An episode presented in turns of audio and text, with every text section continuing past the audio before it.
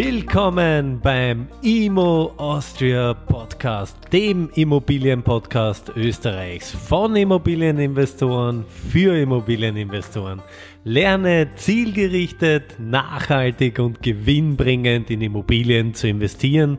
Freue dich auf spannende Interviewpartner. Mein Name ist Paul Zödi.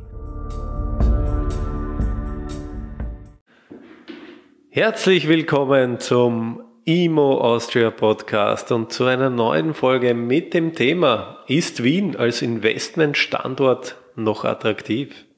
Lieber Paul, ähm, was ist deine Einschätzung? Ist Wien heute als Investmentstandort überhaupt noch interessant? Wien ist heute interessant, Wien wird morgen interessant sein und Wien wird meiner Meinung nach auch übermorgen interessant sein. Warum? Wien ist nachweislich, wenn man in gewisse Studien reinschaut, äh, beispielsweise die Mercer-Studie, die lebenswerteste Stadt der Welt. Ja?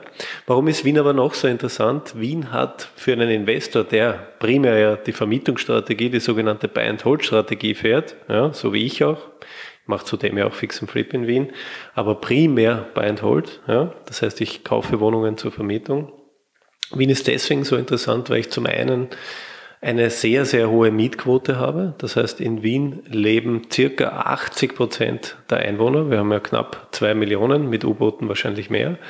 Knapp zwei Millionen Einwohner, davon leben 80 Prozent zur Miete. Ja? Fairerweise muss man dazu sagen, dass sehr, sehr viele im Gemeindebau wohnen. Die Stadt Wien hat plus minus 220.000 Gemeindebauwohnungen. Es gibt auch sehr, sehr viele Genossenschaftswohnungen. Und der Rest wird auch noch unterteilt in sogenannten Altbau und Neubau. Altbau wissentlich haben wir auch schon darüber gesprochen und wir haben auch äh, eine dezidierte Folge noch zu dem Thema Mietrecht, Mietzinsbildung, Anwendung des MAGs machen in der Zukunft. Hier unterscheidet man grob gesagt eben in Alt- und Neubau äh, Richtwertzins und freier Mietzins, sprich Angebot und Nachfrage reguliert den Markt. Ja. Zudem äh, ist Wien insofern attraktiv, äh, vom Standort her liegt im Herzen Europas, ist mehr oder weniger auch die Schaltzentrale zu äh, Südosteuropa. Wien ist ja vom, von der Einkommenssituation her äh, vergleichbar mit äh, den anderen deutschsprachigen, nicht mit der Schweiz klarerweise, aber mit Deutschland und dementsprechend in Relation zu anderen südosteuropäischen Städten vom Einkommensniveau her, vom Vermögensniveau her ähm, Im oberen Mittelfeld, wenn man die Europäische Union als Gesamtes betrachtet, niedrige Arbeitslosenquote, viele Universitäten, viele Arbeitgeber und vor allem sehr, sehr viel Bürokratie. Der klassische Beamte in Wien ist noch nicht ausgestorben. Ähm, was man in Wien noch beobachten kann, ist klarerweise wie in vielen, vielen anderen Metropolen weltweit ist die Verstädterung. Ja, die Menschen ziehen in die Ballungszentren. Wien wächst. Ja, Wien wächst vor allem über der Donau. Wien wächst äh, dort, wo noch Grünflächen sind, sehr, sehr stark an. Ähm, des Weiteren äh, sehen wir klar in den letzten Jahrzehnten den Trend zu Single-Haushalten, was klarerweise, und ich habe es immer wieder propagiert, Kleine Wohnungen eignen sich hervorragend zur Vermietung. Ja, warum? Ein, zwei Zimmerwohnungen. Erstens, die Single-Haushalte steigen exorbitant an. Wir haben in Österreich, habe ich die Zahl 1975 circa 750.000 Single-Haushalte gehabt. Heute haben wir schon 1,4 Millionen. Und vor allem in Wien mit, mit sehr, sehr vielen Studenten, Berufsanfängern, jungen Pärchen. Auch das Thema Leistbarkeit spielt eine sehr, sehr starke und große Rolle. Sind einfach ein, zwei Zimmerwohnungen, sogenannte Starterwohnungen, ich nenne sie auch gerne Brot- und Butterimmobilien, sehr attraktiv. Paul, welche Lagen würdest du einem Investor empfehlen? Ja, also die meisten fragen mich immer, Paul, in welchen Bezirk soll ich investieren? Und Paul, allgemein, Wien ist schon so teuer und das, man kriegt kaum noch Renditen. Wir sprechen heute von Bruttoanfangsrenditen in Wien von eher schon drei Prozent, vielleicht sogar weniger. Vor Bayern haben wir noch von vier Prozent gesprochen. Das ist alles richtig. Ich würde das ganze Thema aber nie auf einen Bezirk herunterbrechen, sondern jeder Bezirk hat spannende und interessante Mikrolagen. Ich möchte es einmal ganz allgemein aus der Vogelperspektive beginnen. Wir haben den den klassischen Gemeindebau, der ist in Wien sogar im ersten Bezirk vorhanden. Ja? Das heißt, wir haben eine sehr, sehr äh, starke soziale Durchmischung. Wir haben in jedem der 23 Bezirke in Wien Gemeindebauwohnungen. Ja? Das heißt, diese soziale Durchmischung ist gewollt und die ist auch gegeben. Das ist aber der große Vorteil gleichzeitig von Wien. Wir haben diese klassische Ghettobildung nicht. Ja? Wie in vielen anderen Metropolen der Welt. Also mal das eine. Das zweite, das ist vielleicht ein ganz, ganz spannender Aspekt, den, wenn man den Markt ähm, über die Grenzen hinaus analysiert und nicht nur Deutschland, sondern ich, sprich, ich spreche von, von ähm, ja, Europa beziehungsweise auch weltweit, dann ähm, sieht man in Wien erstens einmal noch ein relativ niedriges Preisniveau. Ja? Das heißt, wir sprechen hier aktuell von einem durchschnittlichen Quadratmeterpreis von 4.400 Euro. Ja? Wenn man das mit Paris, München, New York vergleicht, ist das natürlich in Relation äh, noch sehr, sehr günstig. Da schwingen halt sehr, sehr viele Faktoren mit. Klarerweise befeuert das Ganze durch den, äh, oder bedingt das Ganze eher durch den sozialen Wohnbau und so weiter. Aber wenn man auch den Neubau betrachtet, ist es in Relation noch relativ günstig, ähm, wenn man betrachtet, dass Wien die lebenswerteste Stadt der Welt ist, niedrige Arbeitslosenquoten hat.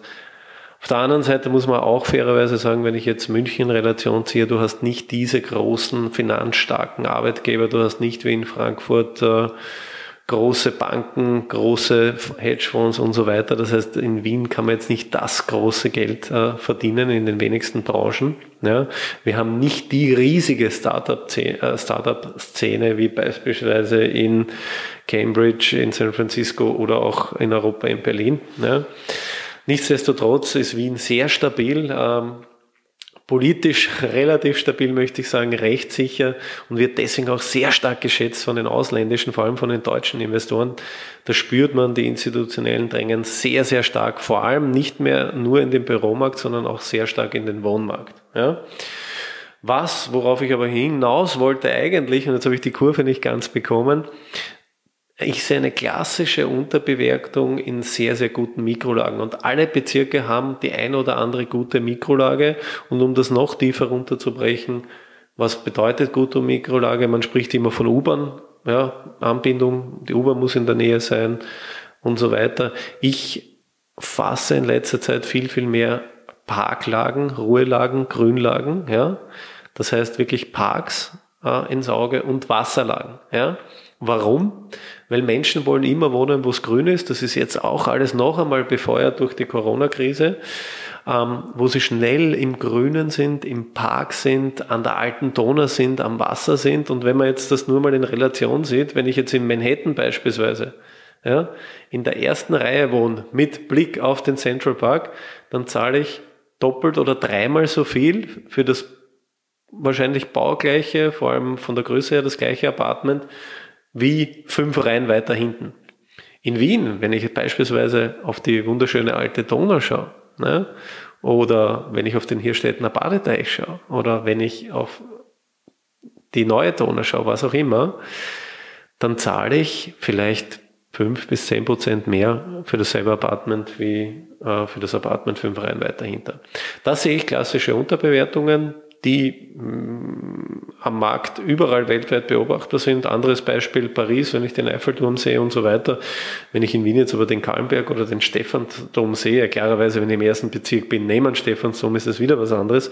Aber ansonsten sind diese ähm, sagen wir mal, speziellen Lagen, wenn man so will. Ja, diese speziellen Mikrolagen am Park, am Wasser, meiner Meinung nach noch unterbewertet und ich sehe da eine langfristige Chance äh, hinsichtlich Wertsteigerungspotenzial. Deine Frage war aber, glaube ich, welche äh, Bezirke oder Mikrolagen in Wien perspektivisch interessant sind. Richtig. Es gibt äh, verschiedene Ankerpunkte und äh, wir sprechen ja in der Immobilienbranche auch immer davon, du musst antizipieren und äh, Chancen erkennen und unter Marktwert einkaufen. Ein klassisches Beispiel, ich weiß jetzt nicht genau, ich habe es nicht recherchiert, ähm, aber ich habe ja selber auf der Wirtschaftsuni studiert und damals noch, ich kann mich erinnern, das Stuberviertel, wo die heutige Wirtschaftsuni im zweiten Bezirk steht, das war mehr oder weniger eine schlimme Gegend. Ja.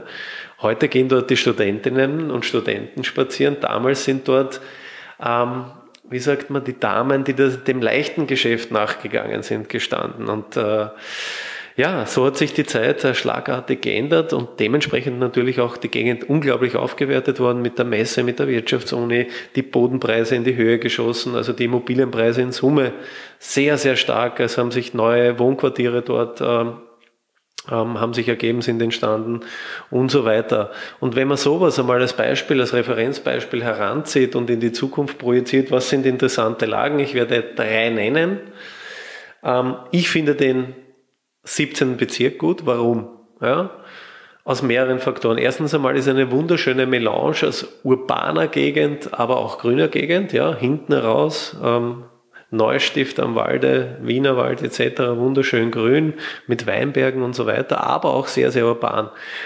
Ähm, interessant deswegen, weil die neue U5 am Elterleinplatz zukünftig äh, die Endstation haben wird. Dementsprechend ähm, der Bezirk sehr, sehr gut erschlossen werden wird als Außenbezirk Wiens. Das ist der eine äh, Aspekt. Der andere Aspekt, äh, die Nachbarbezirke, der 18. und der 19. Bezirk, klassische Nobelbezirke, werden immer, immer teurer. Ja, und man sieht und spürt langsam, schwappt das über. Ja. Ich möchte nicht von Gentrifizierung sprechen und so weiter, aber man sieht einen riesigen Preisschub. Auch schon auch bedingt durch die Tatsache, dass man weiß, dass die U5-Station hinkommt. Ja. Also ich äh, spreche diesem Bezirk ein, ein hohes Potenzial zu, interessanter Bezirk, aufgrund äh, der genannten Faktoren, die, also ich glaube, der U-Bahn-Bau ist jetzt ein bisschen verschoben worden, aber er soll, ähm, denke ich, 2025 abgeschlossen werden. Ja. Man weiß nie, siehe Flughafen Berlin. Zweiter Bezirk, der auch gar nicht so unspannend ist, ist der fünfte Bezirk. Warum? Erstens wird die U2-Verlängerung durch, durchführen. Ja, da wird er bis zum Matz, über Rheinbrechtsdorfer Straße, Matzleinsdorfer Platz bis hin Wienerberg wird er dann die neue U2-Endstation sein. Und äh, der fünfte ist halt ein Innenbezirk und ist in Relation zu den ganzen anderen Innenbezirken noch sehr, sehr günstig. Ja? Unter Anführungszeichen, ich würde nicht sagen sehr, sehr günstig, aber wenn ich das jetzt vergleiche mit einem siebten, achten oder neunten Bezirk, traue ich mich fast sagen, sehr günstig. Sieht man aber auch jetzt schon. Preisanstieg, ja. Aber genau dieses, äh, diese Region um den um Rheinbrechtsdorfer Straße, Pilgramgasse, bis hin zum Metzleinsdorfer Platz, wo auch S-Bahn-Station hinkommt, wo, die, wo der Hauptbahnhof auch nicht wert ist, Ganz, ganz spannendes äh, Grätsel, möchte ich fast sagen. Das für den Investor, der an äh, ja, Studenten, Berufsanfänger und so weiter äh, vermieten möchte, interessant sein kann. Ja? Also dort kleine Ein-, zwei Zimmerwohnungen, perspektivisch meiner Meinung nach sicher nicht falsch. Das dritte ist, äh, ich habe es eh schon erwähnt, äh, Wienerberg. Ähm, wir sprechen jetzt hier äh, vom zehnten Bezirk. Äh, der zehnte gibt es Umfragen ist oder gibt es auch Auswertungen, Statistiken von gewissen Portalen, die sagen, äh, der Bezirk mit den meisten Mietanfragen. Ja, ist ein großer Bezirk klarerweise auch, ist ein sehr, sehr durchmischter Bezirk. Ja, da wohnen Leute aus aller Herren Länder. Ist aber sehr gut angebunden. Ist durch die U1 sehr gut angebunden. Der Hauptbahnhof ist im zehnten Bezirk, man mag es kaum glauben, aber ist im zehnten Bezirk. Da ist in den letzten Jahren äh, teilweise, sagt man, es gibt schlechtere Gegenden, das ist richtig, ja, ähm, aber auch teilweise sehr, sehr gute Gegenden. Und äh, wenn wir uns den Wienerbergsee beispielsweise anschauen, ja, die Erholungsregion um den Wienerberg, wo auch mittlerweile sehr starke Bautätigkeit herrscht, das ist wieder so eine spezielle Mikrolage, die ich interessant finde, aufgrund der U-Bahn-Verlängerung dorthin auch, aufgrund der Grünlage, aufgrund der Wasserlage, finde ich das auch äh, perspektivisch, weil du wirst immer Leute haben, wenn jetzt irgendwann einmal das Thema Leerstand eine große Rolle spielen sollte, ja, äh, wirst du immer Leute haben, die wollen am Wasser wohnen, äh, eher am Wasser wohnen, mit Blick ja, aufs Wasser, vielleicht an dieser Stelle auch noch, was natürlich absolut im Trend liegt, was absolut wichtig ist und auch für eine nachhaltige Vermietung äh, perspektivisch wichtig ist, ist ein Balkon oder eine Loggia. Ja außer man wohnt halt direkt am, am, am Wasser oder am Park, dann ist das jetzt nicht obligatorisch, aber wenn ich irgendwo urban in der Stadt wohne, dann ist sowas natürlich ein, jetzt ich würde nicht sagen ein Muss, ja, aber auf alle Fälle ein großes Plus in der nachhaltigen, langfristigen und tendenziell noch teureren Vermietung. Ja. Das bedeutet, die Menschen werden immer am Wasser oder am Park wohnen wollen.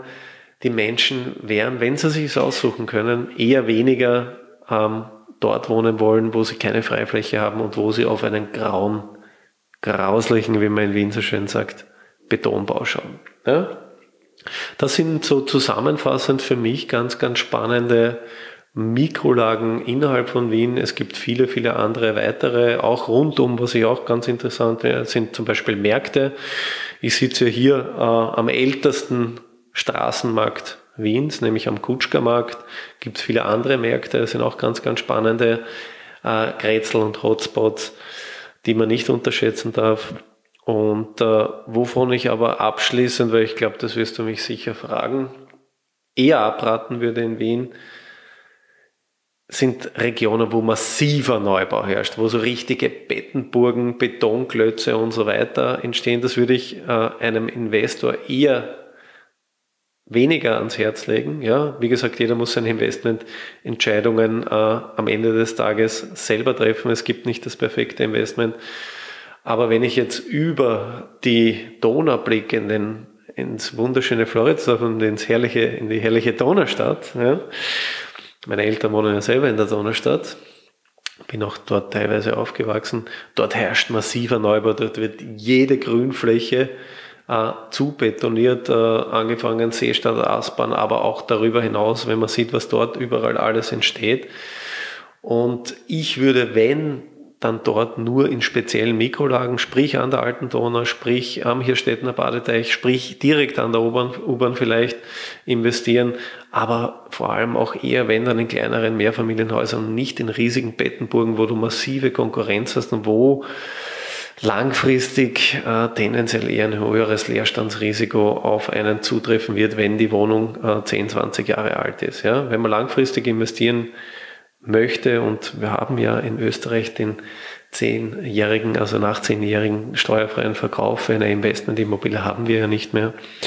Äh, und dementsprechend, wenn man mich fragt, dann würde ich dort tendenziell eher abraten, beziehungsweise ich würde nicht abraten, aber ich würde das Ganze genauer durchleuchten und äh, ich würde dem Thema Investment in Bettenburgen über der Donau mit sehr großer Vorsicht entgegentreten.